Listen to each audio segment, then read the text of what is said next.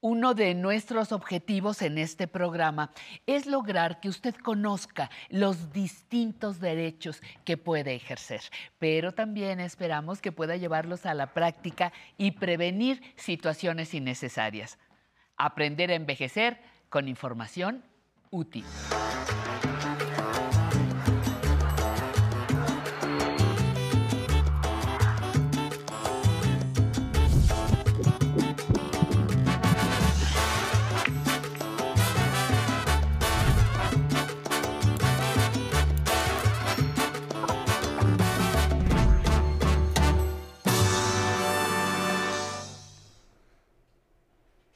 Buenos días, me da mucho gusto saludarlos hoy, 8 de marzo, Día Internacional de la Mujer.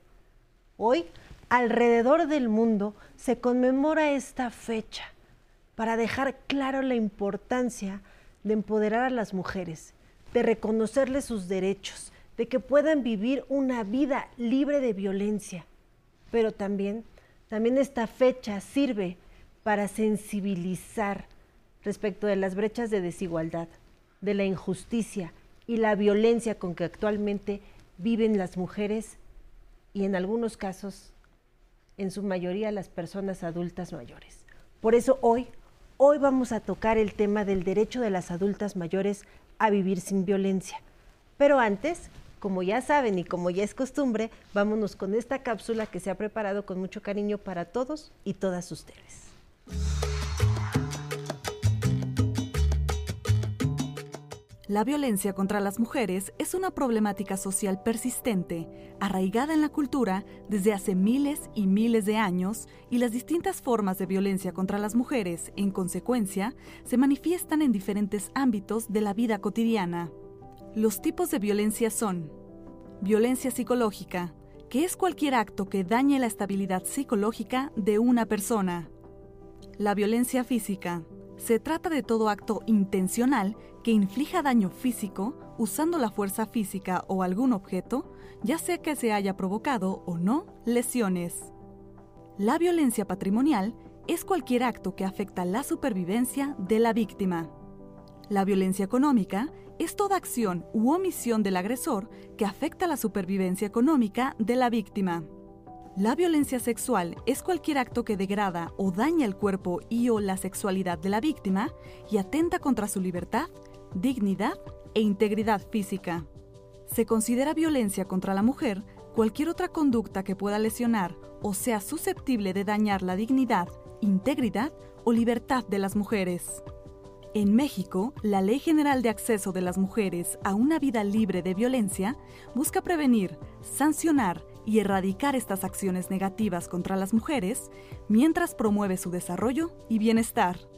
¿Cómo ejercer nuestro derecho como mujeres adultas mayores a vivir una vida sin violencia? Es lo que veremos hoy en Aprender a Envejecer. Pues ya estamos de regreso aquí en el estudio y hoy nos acompaña Alejandra Ivonne Amador Franco. Ella es subdirectora de atención a poblaciones en vulnerabilidad de la Comisión de Derechos Humanos de la Ciudad de México, a quien le doy la cordial bienvenida y las gracias de que el día de hoy, Día Internacional de la Mujer, estés aquí con nosotros en vivo platicando respecto de este tema. Pero, pero para empezar, ¿por qué la importancia de este día? Bueno, yo creo que, como todos sabemos, bueno, antes que nada, muchas gracias por la invitación, justo en el marco de este día tan importante, ¿no? Eh, pues sabemos que el problema de la violencia contra las mujeres es un problema de salud pública, ¿no? Que también reviste una gravedad importante, lo hemos visto, bueno, desde formas de violencia extrema como el, los feminicidios, ¿no? Pero en general es un, es un día muy importante justo porque hay una exigibilidad de derechos, o sea, porque ponemos al centro las voces de las mujeres que han sido víctimas de violencia y porque es importante visibilizar ¿no? las diferentes formas en las que las mujeres vamos sufriendo violencia a lo largo de nuestras vidas, algunas de ellas que son mucho más explícitas y reconocidas como la violencia física, pero otras que son mucho más invisibles y que es importante hablar de ellas, ¿no? Y justo para eso es este día, para visibilizar, pero también exigir y poner al centro nuestras necesidades ¿no? y, los tipos de discriminaciones y violencias que vamos enfrentando a lo largo de nuestras vidas. Difícil eh, atravesar en cuestiones de violencia cuando se es mujer y difícil cuando se es una mujer adulta mayor. Nuestras adultas mayores viven, viven una victimización, viven diferentes formas de violencia. Sí, por supuesto. De hecho, eh, la violencia contra las mujeres mayores es la menos denunciada, la menos atendida y por eso es tan importante conversar sobre eso ¿no? el día de hoy. Y eso tiene que ver con muchas cosas. O sea, primeramente, las mujeres que son adultas mayores, por ejemplo, viven en condiciones la mayoría de aislamiento, ¿no? Que eso es el factor de riesgo más importante de una mujer que vive violencia, el aislamiento social, la falta de redes de apoyo, ¿no? Otras cuestiones también relacionadas con las formas con las que ellas fueron socializadas, por ejemplo, eh, pues las adultas mayores fueron socializadas de formas muy tradicionales, muy patriarcales, y hay vergüenza y culpa en torno a la denuncia también, ¿no? Eh, vergüenza y culpa. Sí. Sí, en, el poder decir, ¿no? Esta es la familia, por ejemplo, el poder cuestionar estos roles y estereotipos de género tradicionales y el poderse oponer, ¿no? A todo lo que para ellas les enseñaron que debía ser, ¿no? Los mandatos culturales del deber ser de la familia, del matrimonio. Entonces, Te aguantas todo lo que pase aquí, estás para servirle, no tienes voz ni voto. Claro, ¿no? Y además lo que te digo es bien importante la falta de, de redes de apoyo, porque imaginemos a una mujer de 70, 75 años que vivía en una relación en la que le generaron condiciones de dependencia económica y de pronto llega esa etapa y los hijos, hijas, pues a lo mejor no es que la hayan abandonado, pero sí están cada uno viviendo sus vidas. Entonces, ¿a quién recurre? ¿No? Eso es un tema bien, bien importante. Los factores de protección en la adultez mayor van disminuyendo también y los factores de riesgo se van agravando. Por ejemplo, condiciones de salud ¿no? que puedan tener, vivir con alguna discapacidad, ¿no? lo, que te comento de las dependencias económicas. Entonces sí es una violencia muy particular, también enfrentan discriminación múltiple, o sea, eh, por el hecho de ser mujer viven un tipo de, violencia en específico, pero también se suma la edad, ¿no? Eh, todos estos procesos de estigmatización, discriminación relacionados con la edad, eh, y bueno, pues podemos hablar también en otros casos, por ejemplo, de la localización geográfica, o sea, dónde viven estas mujeres.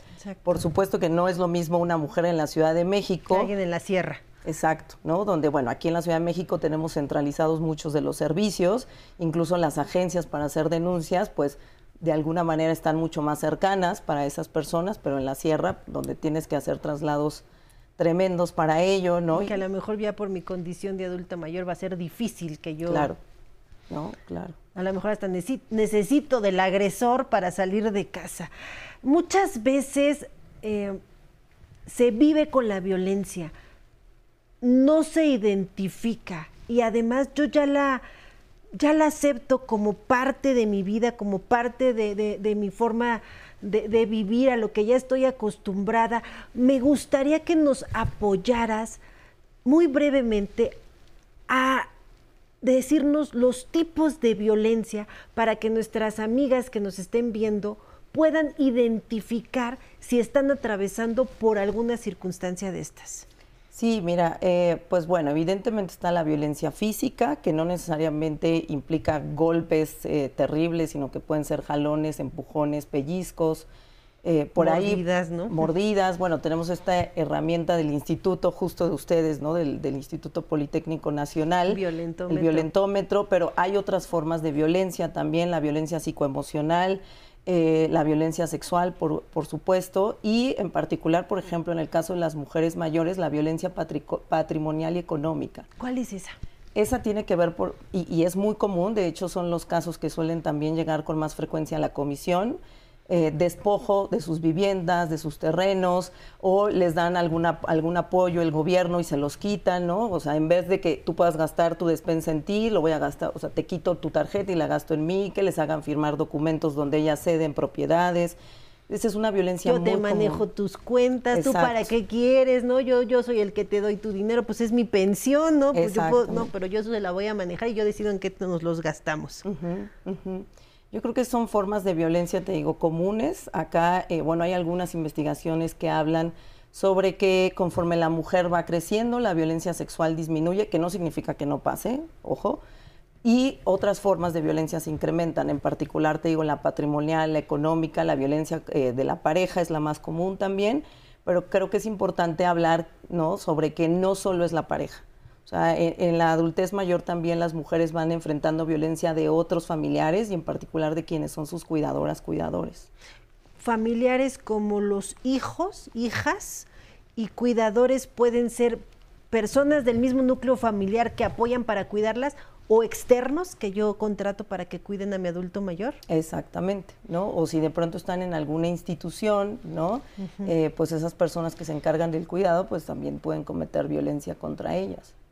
Entonces nos vemos pues con todos estos tipos de violencia que era importante nuevamente manifestarla para que pues si alguna de nuestras amigas esté viviendo alguna circunstancia de violencia, sepa identificar y no, no la acepte como ya algo de, de mi forma de vida, ¿no? Tengo muchas preguntas, eh, eh, me interesa que estés aquí con nosotros para que nos apoyes con más información, pero vamos a ir rápido a un corte y regresando te vamos a seguir sacando información. vamos rápido a un corte y ahorita regresamos. A pesar de mis 73 años, me siento joven, me siento pues, con ganas de trabajar, tan es así que siempre ando en los negocios. Mira, eso es impredecible, yo no puedo decir hasta cuando ya no pueda, tú sabes, puede pasar un accidente y ya no voy a poder, pero la verdad que pues yo mientras tenga fuerza voy a trabajar. Luego por ahí vulgarmente se dice, yo voy a trabajar hasta que me muera. Bueno, pues yo voy a trabajar hasta que tenga fuerza y pueda hacerlo. ¿Por qué? Pues porque me gusta.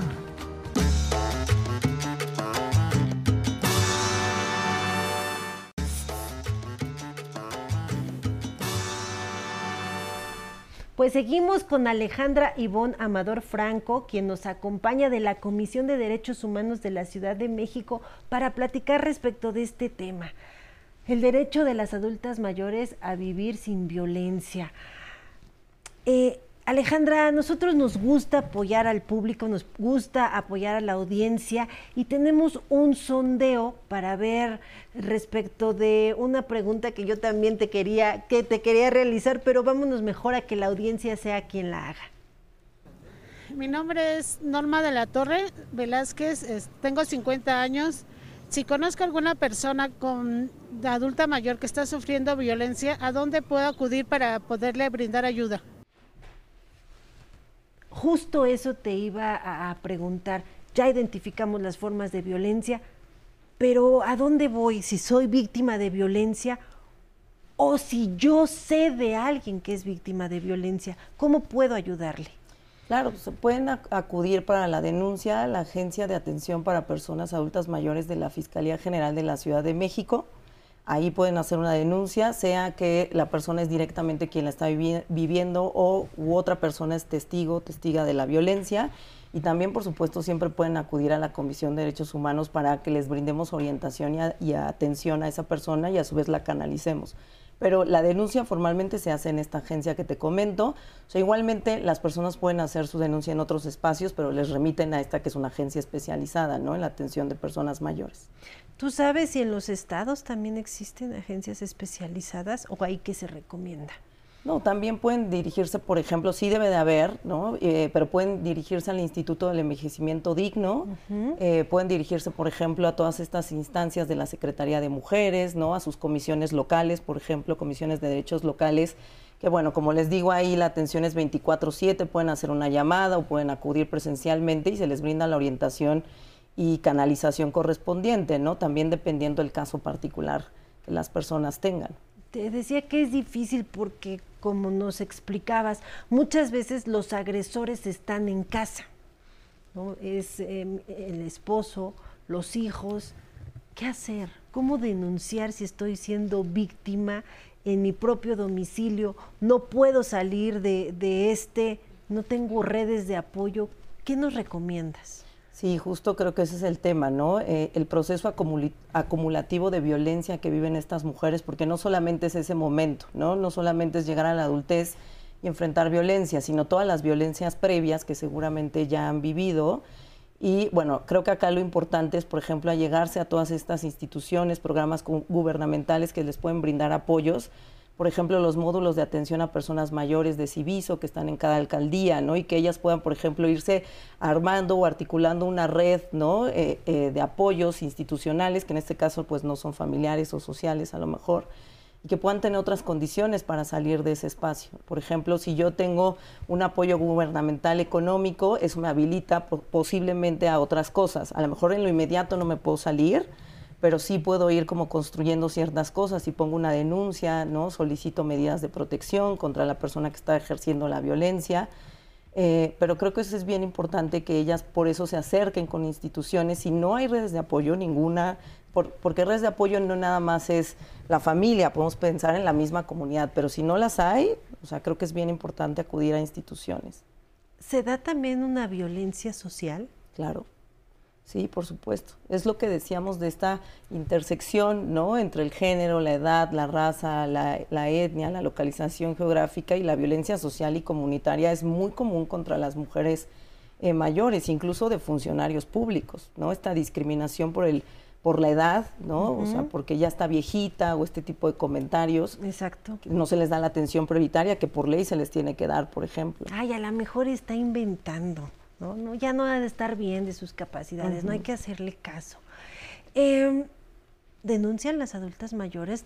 La, comisión apoya a adultas mayores en, en, estos casos de que estén viviendo violencia? Sí, claro, sí, sí las apoyamos, por supuesto, sí hay denuncias, pero como te comentaba al inicio, es de las violencias contra las mujeres es la menos denunciada hay incluso algunas estadísticas que señalan que la violencia contra las mujeres en la pareja de mujeres jóvenes se da hasta en un 70, 75% y en mujeres, eh, personas, bueno, que son adultas mayores, baja hasta el 30%. Es muy poco común, por lo que hablábamos de la vergüenza, de la culpa, ¿no? de la dependencia económica, también de esta pues hasta indefensión aprendida. He vivido muchos años así, ¿no? Ya no puedo hacer más por esto. O me han dicho tanto que no puedo, que ya, ya lo compré esa idea y es difícil que yo, yo la quite de mi cabeza.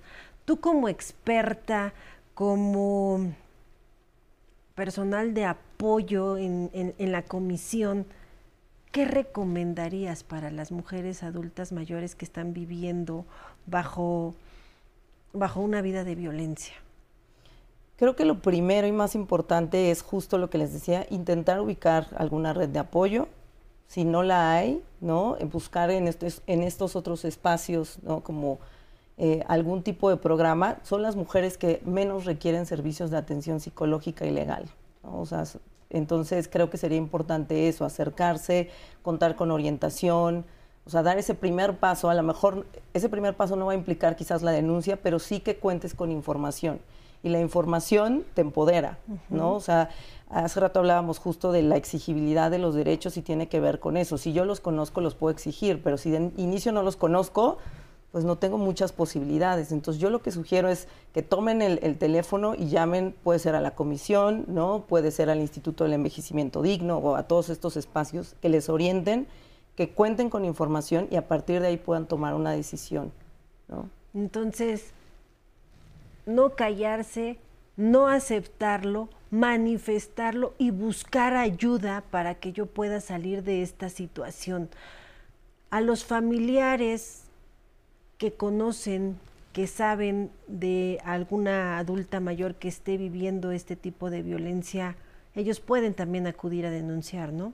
Por supuesto, sí, claro, claro. De hecho, eh, pues los familiares deberían de, ¿no? Incluso por ley, no, si nosotros conocemos de una persona que está viviendo una situación de violencia, es persona mayor, tendríamos que, ¿no? Denunciarlo. Y bueno, pues nos falta mucha concientización y sensibilización con los familiares y en general culturalmente, ¿no? Para el trato que, brindamos a las personas mayores. Correcto, pues sí es importante toda la información que nos diste. Eh, ya para cerrar, la importancia de las mujeres adultas mayores. ¿Qué podrías reforzar de esto? No, bueno, yo creo que las mujeres mayores tienen, pues, como pensamos, ¿no? Desde los feminismos, son las ancestras, ¿no? Son las que en lo cotidiano han ganado muchísimas batallas también, ¿no? Hay que reconocer eso, no son sujetas pasivas simplemente que enfrentan violencia, sino que son mujeres que en lo cotidiano, pienso yo, han, han ejercido como estas formas de resistencia que a otras nos han dado la posibilidad de estar hoy aquí, ¿no? Con otras condiciones de vida. Alejandra, Alejandra, muchas gracias por haber estado en este en este día donde se conmemora el Día Internacional de la Mujer, estar en vivo aquí en el 11, en la emisora del Instituto Politécnico Nacional. Muchas gracias por habernos dado este tema tan importante y a todos y a todas ustedes que nos siguieron a lo largo de esta transmisión, no me queda más que agradecerles que hayan estado nuevamente depositando su confianza aquí en el 11 y pues ahora los voy a dejar con la siguiente cápsula que les va a ayudar a corregir sus datos en el certificado del COVID. Y yo los veo, como ya saben, este domingo y también el próximo martes para que conozcan más derechos. Muchas gracias.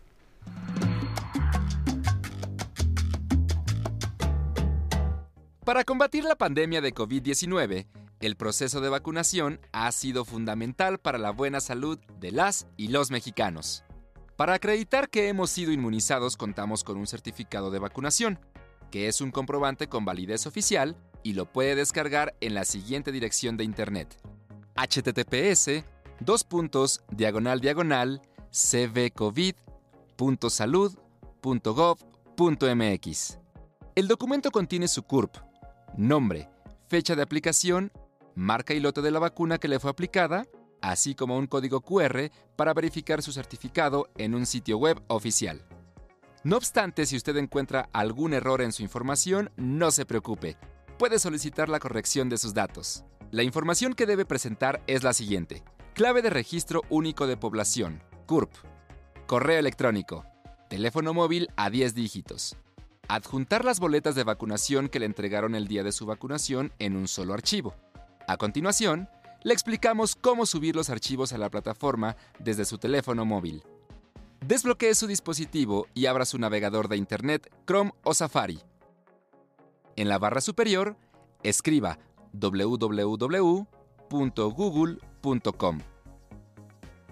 Ingrese la búsqueda Corrección de datos Certificado COVID y pulse el botón azul de su teclado. Dé clic sobre el primer resultado, Corrección de datos cv.covid.salud.gov.mx. Deslice la pantalla. En la sección Corrección de datos, hay una casilla que debe marcar en caso de que se haya vacunado como personal de salud. De lo contrario, déjela en blanco y pase al siguiente punto. Ingrese su CURP. Escriba su correo electrónico para recibir notificaciones de su solicitud. Posteriormente, proporcione su número celular a 10 dígitos. Seleccione la siguiente casilla para confirmar que es usted el titular de la CURP registrada o que cuenta con autorización del titular para solicitar los cambios en el certificado de vacunación. Adjunte la copia de las papeletas que le entregaron el día de su vacunación. Así podrán revisar y registrar los datos correctos. Debe tenerlas previamente guardadas en su dispositivo. Pulse en Seleccionar archivo.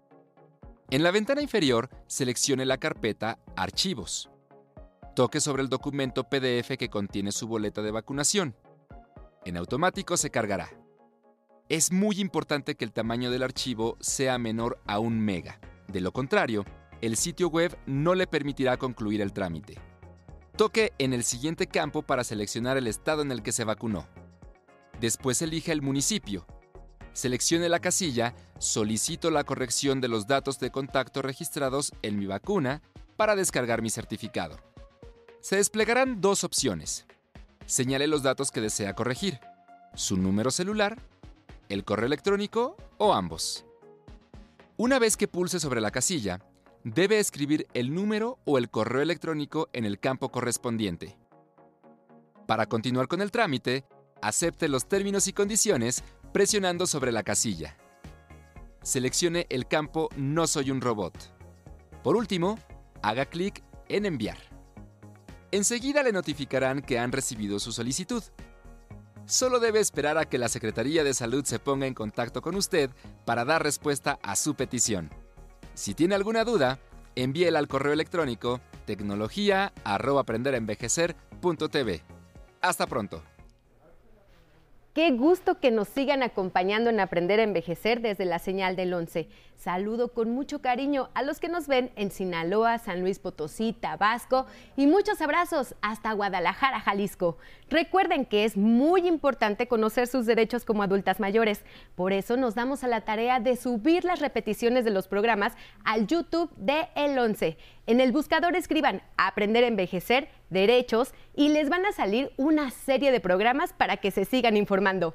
No se olviden de dejar sus comentarios, como Ofelia Acevedo que nos escribe y nos dice que gracias por la información. Lupita Anselmo dice que ha aprendido muchísimo de sus derechos. Muchas gracias, Lupita. Yola, como siempre, excelente información y le agradece a la abogada Nancy Rivero. Nelly Sánchez nos saluda desde Argentina y a todos los que estuvieron conectados con nosotros en el Facebook Live, como Flavia Morelia que nos saluda desde Perú y también saluda a, todas las mujeres adultas mayores. También nos escribe Gilda Sánchez, dice que le quiere mandar un saludo a su suegra. Bueno, pues le mandamos un saludo y también un abrazo enorme. Y ahora, para celebrar la vida, vámonos a bailar con Habana Son Cuba, Maracaibo Oriental. Cuídese mucho.